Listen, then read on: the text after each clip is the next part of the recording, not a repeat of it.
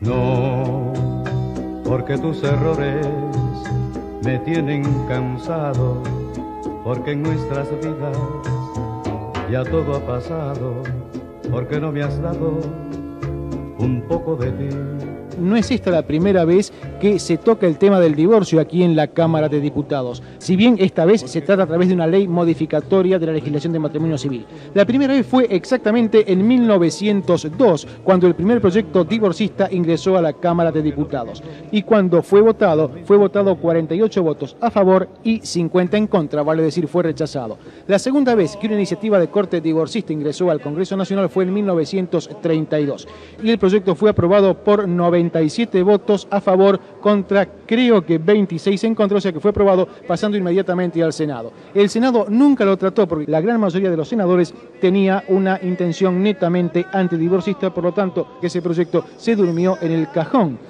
Finalmente, la cuestión divorcista a través de una ley de matrimonio civil ingresó nuevamente al Parlamento en el año 1954 durante el segundo gobierno peronista. Se sancionó una legislación cuyo artículo 31 aceptaba el divorcio vincular con aptitud nupcial posterior. Pero al año siguiente, por el decreto 4070 del año 55 dado por la Revolución Libertadora, quedó suspendido. Esa suspensión después fue ratificada por una ley aprobada por el Congreso durante el gobierno del doctor Arturo Frondizi. El Papa os anima a que toméis una posición clara y sin ambigüedades ante las situaciones que mortifican la dignidad del hombre, la injusticia la mentira, la demagogia que deforma el rostro de la verdadera paz. Habéis de rechazar también todo lo que degrada y deshumaniza, la droga, el aborto, la tortura, el terrorismo, el divorcio. Hay que liberarse, liberarse del dogma, porque como yo les decía cuando decía lo del divorcio, pero señores, yo con el, con el casamiento católico no hago nada. Y le decía, acompañen ustedes a, los matrimonios a que no se divorcien porque está en contra de la religión. Me parece bien, pero ¿qué pasaba? Nadie cumplía eso porque el derecho a ser feliz o intentar ser feliz es instintivo en el hombre y en la mujer. Y una mujer que, o un hombre que se separa, pero que sigue manteniendo el vínculo con el otro, y el vínculo matrimonial, el vínculo del débito de ellos, mantiene el lazo siempre. No hay divorcio, separación y que no es ni viuda, ni soltera, ni casada, ¿qué es la mujer o el hombre? Esa situación ambigua. Llévatela. Si al fin y al cabo piensa mucho en ti y nosotros ahora sí podemos volver al recinto de la Cámara Baja donde continúa con respecto a este proyecto de ley de matrimonio civil que contempla en uno de sus artículos la posibilidad del divorcio vincular con aptitud nupcial posterior. Vamos al recinto. La separación o el divorcio es una crisis vital que adecuadamente resuelta puede hacer madurar a los hijos de padres separados. Atravesar esta transición sin consecuencias a pesar de las dislocaciones físicas, económicas, psicológicas, sociales que implica. Es posible para un tercio de los niños y adolescentes involucrados. Y el resto, el resto no es producto del divorcio, es producto de la presión económica que a veces los padres asumen su condición de no pasar cuota alimentaria, de no respetar el régimen de visita, de agredir permanentemente al padre de la criatura hablando mal de él, poniéndolo en contra, dividiendo las lealtades del hijo. Es decir, no es el disvalor el divorcio, no es el divorcio en sí, es el fracaso matrimonial y es el no asumir como padres la condición de padre. Se puede ser un matrimonio fracasado, pero no necesariamente, señor presidente, se debe fracasar como padres. Freddy Storani, ¿Qué es lo que está ocurriendo concretamente en el recinto en este momento? Esto ya ha sido debatido en diputados varias veces y yo pienso que este es un debate que tiende a ser definitivo en esta materia. Desde mi punto de vista, la exposición tanto del miembro informante de la mayoría, Espina, como Terrile también, han sido muy completas, muy precisas y prácticamente ya han dado la orientación completa del tema. Desde luego que yo adelanto mi voto y mi intención en este caso en favor de la propuesta de la nueva ley de matrimonio civil y también la posibilidad de contemplar el divorcio vincular. Pero si usted me permite, yo creo que lo, principal que se contempla en esto, saliendo de la valoración jurídica, es que vamos a por primera vez establecer lo que establece nuestra Constitución Nacional, que es la libertad de conciencia. Por primera vez, el individuo, hombre o mujer, se va a encontrar con la posibilidad de ejercer su libertad en función de su conciencia. Romper el vínculo de esa indisolubilidad que le ha dado Jesucristo no le puede hacer sino Dios y aquel a quien Dios ha delegado. Y el Estado no está delegado para eso. Lo nuestro se acabó y te arrepentirás de haberle puesto fin Consideramos que el debate todavía va a prolongarse un poco de tiempo más, posiblemente se estima hasta mañana a la noche. Con nosotros Carlos Grosso, Partido Justicialista.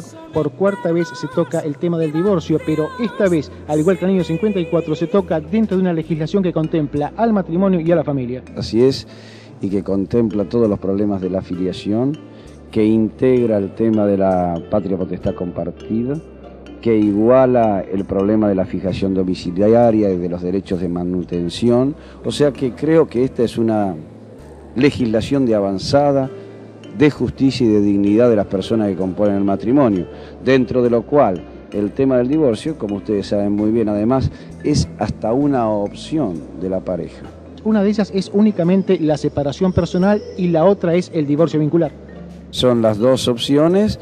Allí hay plazos de convivencia matrimonial, plazos de disolución del vínculo para poder llegar a la legitimación de esa disolución, de tal manera que no se está haciendo de esto un juego frívolo, ni una cuestión donde uno pueda casarse por una puerta y descasarse por otra.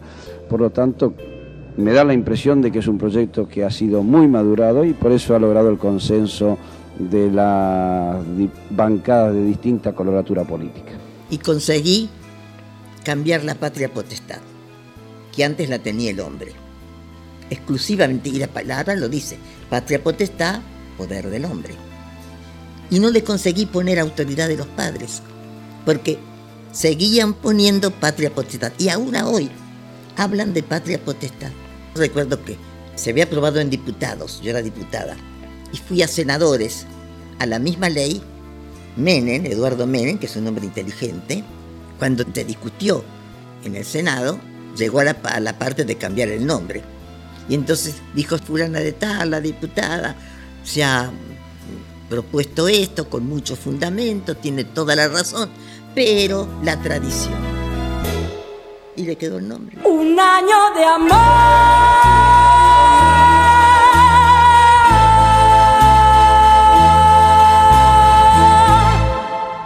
Ha sido una semana y jornadas muy intensas las que hemos vivido. Hoy también he promulgado una nueva ley de matrimonio civil. Estoy convencido que será importantísima para la solución de innumerables problemas de un sinnúmero de hogares argentinos, que impedirá el escándalo jurídico que podía producirse por diferencias en la doctrina jurisprudencial y espero realmente, por cierto, que no sirva para la exageración o para el abuso. ¿Usted recupera automáticamente la aptitud nupcial o tiene que ser algún otro trámite? Vuelve en mi caso yo he recuperado la aptitud nupcial. ¿Cuándo se casa entonces? No sé, eso depende de mi mujer.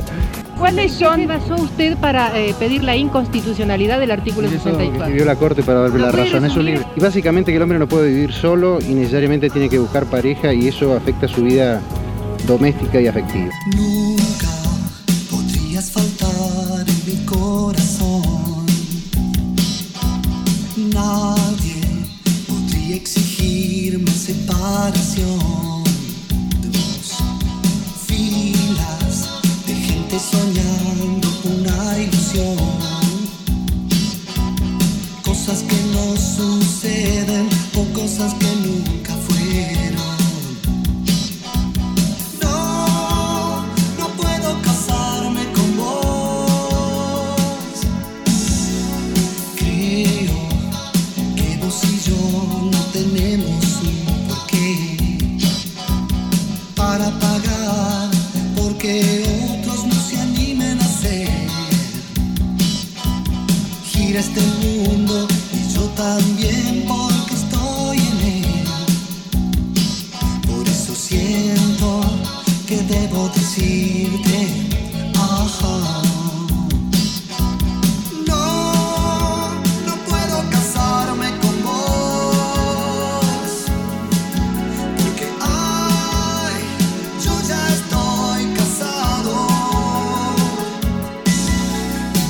triste separación legal. Casémonos vía México, casémonos vía México.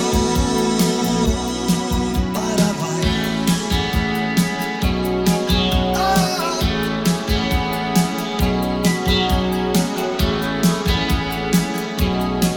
Ah.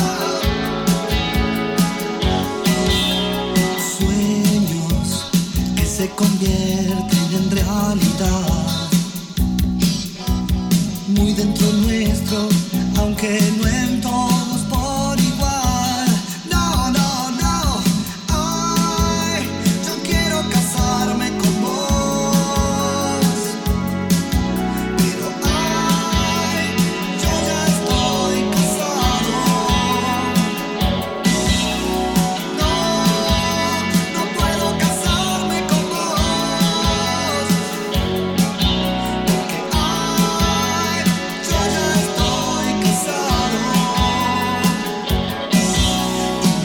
separaciones.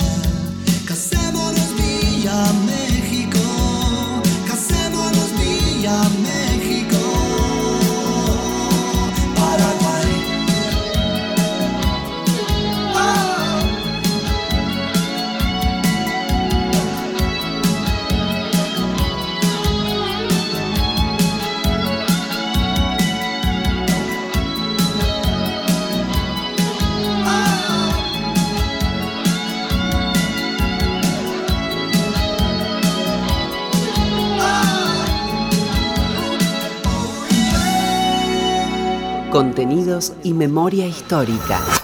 Radio Nacional.